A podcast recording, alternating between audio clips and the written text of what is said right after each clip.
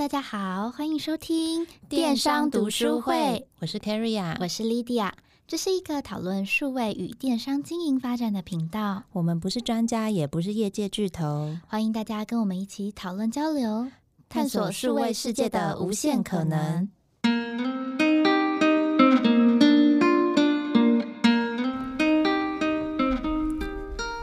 大家好。那今天的电商读书会呢，是我们要跟大家讨论购物车设计页面的下集。在上一集呢，我们有跟大家分享说五个消费者最容易放弃购物车的痛点。那建议还没有听过上集的听众呢，可以先回到上一集去听一下，到底为什么消费者会不完成结账。那再来听下集的话，应该会更有感。所以呢，我们今天要讨论的是，既然我们都知道大家为什么放弃购物车，那我们有什么样好的方式可以进一步去优化我们的结账流程跟一些页面设计，然后可以提升最后的转单率，顺便鼓励消费者多带几样商品呢？好哦，那我们今天想要跟大家分享的第一点，就是在你的购物车要有清楚明了的 call to action 和结账步骤。实际上，所谓的 call to action 就是你要叫消费者做的动作，比如说他打开购物车以后，他要能够很快的找到说下一步在哪里，或者是当他都拿出信用卡的时候，他要能够知道说，嗯，OK，就我要在哪里输入卡号。对，或者是当你都复制折扣码以后，你要知道我到底可以在哪里贴上折扣码。对，所以就是 call to action 一定要够清楚，不要让消费者就是花力气去找。我觉得这在设计上是一个非常重要的。那第二件事情就是购物步骤，因为像消费者事实上在购物车里面，他会希望就是不要有太繁琐的流程跟太长的时间。那你最好就是可以告诉消费者说，他现在在哪一个步骤，比如说你在步骤二，那你事实上只要再完成一个步骤，你就可以结单了，让消费者有一个预期心理，不会像是跑马拉松。如果你就是知道说你要跑就是十公里。像我不会跑马拉松啊，但 假设说是十公里的话，就是呃，你就会知道说，呃，你看路标还有八公里的时候，你就知道我再跑两公里就结束了。但假设说他一路上就是除了就是终点线以外，他就再也没有什么其他标识，你就会想说：天哪，我现在还有多久？有点累了，到底什么时候可以结束？这样对，所以说就是搞清楚就购物车里面的。Call to action 和结账步骤，我觉得对于设计这个页面来说是非常重要的事情。对，所以其实可能很多店家啊，或是品牌，他们会在上面就是直接写步骤一二三，或者是用一种 bar 的流程图的方式，让消费者知道说他还有多少段路要走。其实都是一些蛮好的设计。那当然还有一个很重要的点是，购物车它其实是以结账为目的，所以我们尽量不要放太多干扰的讯息，比如说。广告啊，或者是其他 banner 版面，去让消费者又跳出购物车，或者是甚至是鼓励他在这时候加入你的 Facebook 粉丝团啊等等，这样的一些 icon 或者是图示的话，都会让他没有办法在第一时间完成转单，他可能就被别的东西又吸引走，然后又跳出去这个页面，其实都会是有可能造成他最后没有完成结账的一个因素，就蛮可惜的。那第二个点呢，就是我们觉得有一个很不错的方式，是可以延长商品它在购物车里的时间。那我们在上集有提到说啊，其实很多消费者他今天造访网站不结单，可能是因为他还在做功课。当他在做功课的时候，他可能其实是第一次来到网站，他也不是会员，所以呢，他如果今天已经把他喜欢的东西都加到购物车了，那如果当他下一次再回来的时候，他又想到你了，然后他就觉得哦，好像真的蛮喜欢的。结果一回来发现购物车被清空了，他可能又会觉得哦，好麻烦，要再找一次就离开了。没错，因为我觉得就是很多的商品啊，它并不是那么容易下决定的。我们。说大型一点点的，也许是家具好了。如果今天要买一个沙发，我不太有可能就是自己就是看完这组沙发，觉得嗯颜色漂亮，呃质感喜欢我就买。比较有可能是先加到购物车，我回去跟老婆或者是跟爸妈讨论一下，就是他们觉得是样式他们喜不喜欢，或者是软硬度他们喜不喜欢。那我做了一个比较完整的评估之后，我再来做决定。对，所以这时候如果当他每一次回来的时候，他购物车都被清空，其实就还蛮可惜的，因为他可能就要再重新去进行搜寻啊、比较等等的。那相对来说，就是又增加这些步骤的流失率。所以，如果你可以尽可能延长商品存在在购物车时间，会是一个对于消费者蛮好的帮助。那当然，如果这个消费者本身是你的会员，他已经登录的话，那就一定势必要让他可以保存进他的购物清单啊，或者是他购物车就会一直存在在那边，而且他在结账流程的时候会自动的让系统导入他跟会员相关的资料，其实都可以去帮助他更快速的完成购物。嗯，所以重点来说，就是你要尽量延长在购物车的呃商品储存时间。但是假设说你今天已经知道这个消费者他到底要的是什么，你就要尽可能的帮助帮他排除各种障碍，可以快速结账。没错。好哦，那第三点的话，我们想要讲的就是所谓的客制化的服务、客制化的功能。我们觉得现在啊。越来越多人，越来越多品牌会在他们的购物车跟你推销说：“哦，你可能也会喜欢。”或者是说：“诶，大家都买了什么？”那我们觉得这事实上算是一个蛮好的，再多卖一点东西的方式。可是这一些的东西是不是能够打中消费者的心？这件事情事实上是非常重要的。比如说，购物车放了一个洗衣精。那你如果后面的推断逻辑就是说啊、哦，买洗衣精通常就是妈妈在洗衣服，所以我就再推你一个扫把好了，因为他很爱打扫。那你可能就会想说，为什么要推我扫把？就是我我没有要打扫，我只是帮妈妈就是订东西，或我自己住外面，我要买洗衣精而已啊。你这样子。的推荐可能就会没有什么意义。可是，如果今天是你比较站在过去消费者的浏览角度，你去看说，OK，他可能就是看完洗衣精之后，他同时会去看一些什么，就是相关其他类别的东西。你去背上它过过去的浏览记录去推，我觉得这件事情会比较容易命中，或者是说产品的相关联性。比如说，呃，你买的是洗衣精，那我推你补充包好了，因为你洗衣精势必有。一天会用完。那假设我今天推你补充包，就是两个合购价只要就是什么一零九，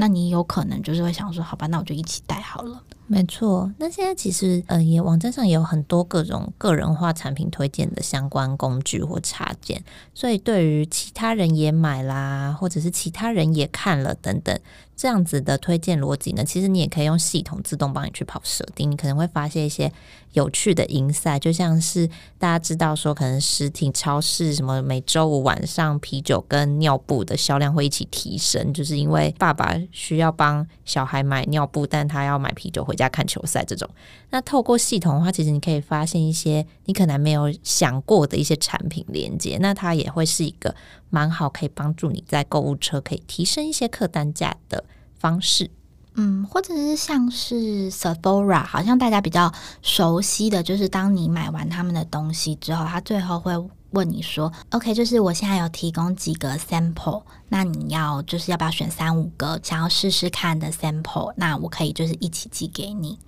对，这其实也是一个蛮聪明的方式，因为你就已经在挑美妆品了嘛。然后，如果你又可以在这时候又收到一些试用包的话，也许我下一次就会变成说，我要去购买这些我试用品牌觉得还不错的，就是一个新的机会点，这样。嗯，那对品牌来说啊，因为他今天很明确的告诉你说，OK，我喜欢，比如说 Kiss 的这个化妆水，好了，我今天试过了，那你下一次这个人再回到你品牌的时候。你的所谓的克制化推荐，你就不用再推他一些其他你猜他可能会喜欢的东西，你就直接问他说：“诶，上一次的那个 Kiehl's 的化妆水就是用了好用吗？那要不要这次直接买就是 full size 的 package 呢？”对，这也是一个很不错的方式，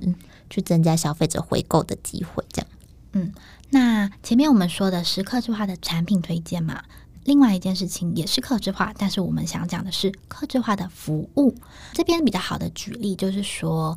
窗帘来说好了，就是每个人他家的窗户尺寸可能会不一样。假设你今天是一个卖窗帘的人，那如果在消费购物车的最后一个步骤，你是问他说：“OK，那你是不是需要我们帮你做裁剪呢？”那你们家的挂窗帘的方式是什么呢？你去给他一些对于他产品相关联的呃加购的话，你事实上也非常有可能就增加你的销售额，以及呃让消费者觉得哇，就是非常的贴心哎，整个的就是消费流程跟消费体验是非常的好的。没错，然后我们有看到有一些网站啊，尤其是在针对圣诞节或者是新春送礼的旺季，他们其实会提供同一笔订单的品项，你可以送到多个地址，或者是甚至你可以直接在上面勾选说你需要礼物的包装。所以像现在送礼的需求呢，大家。店家他就直接帮你把产品的价格标签拆掉啊，然后会帮你包得漂漂亮亮，送到你要送的对象手上。其实我觉得这就是一个很贴心的，可以满足消费者送礼需求的一个服务。嗯，没错。那我们前面讲了客制化的服务，跟就是清楚明了的 call to action，还有就是。购物车的时间这件事情，那我身上就是发现说，现在的消费者越来越容易在不同的装置去交互的看一样的产品。那这件事情就是事实上在我们的购物车上面，是不是也有一些可以值得注意的地方？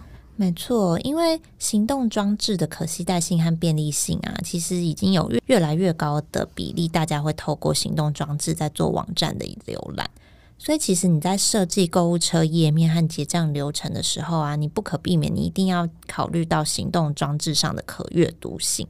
因为现在其实蛮多网站在设计的时候都已经是用响应式网站的方式在做设计。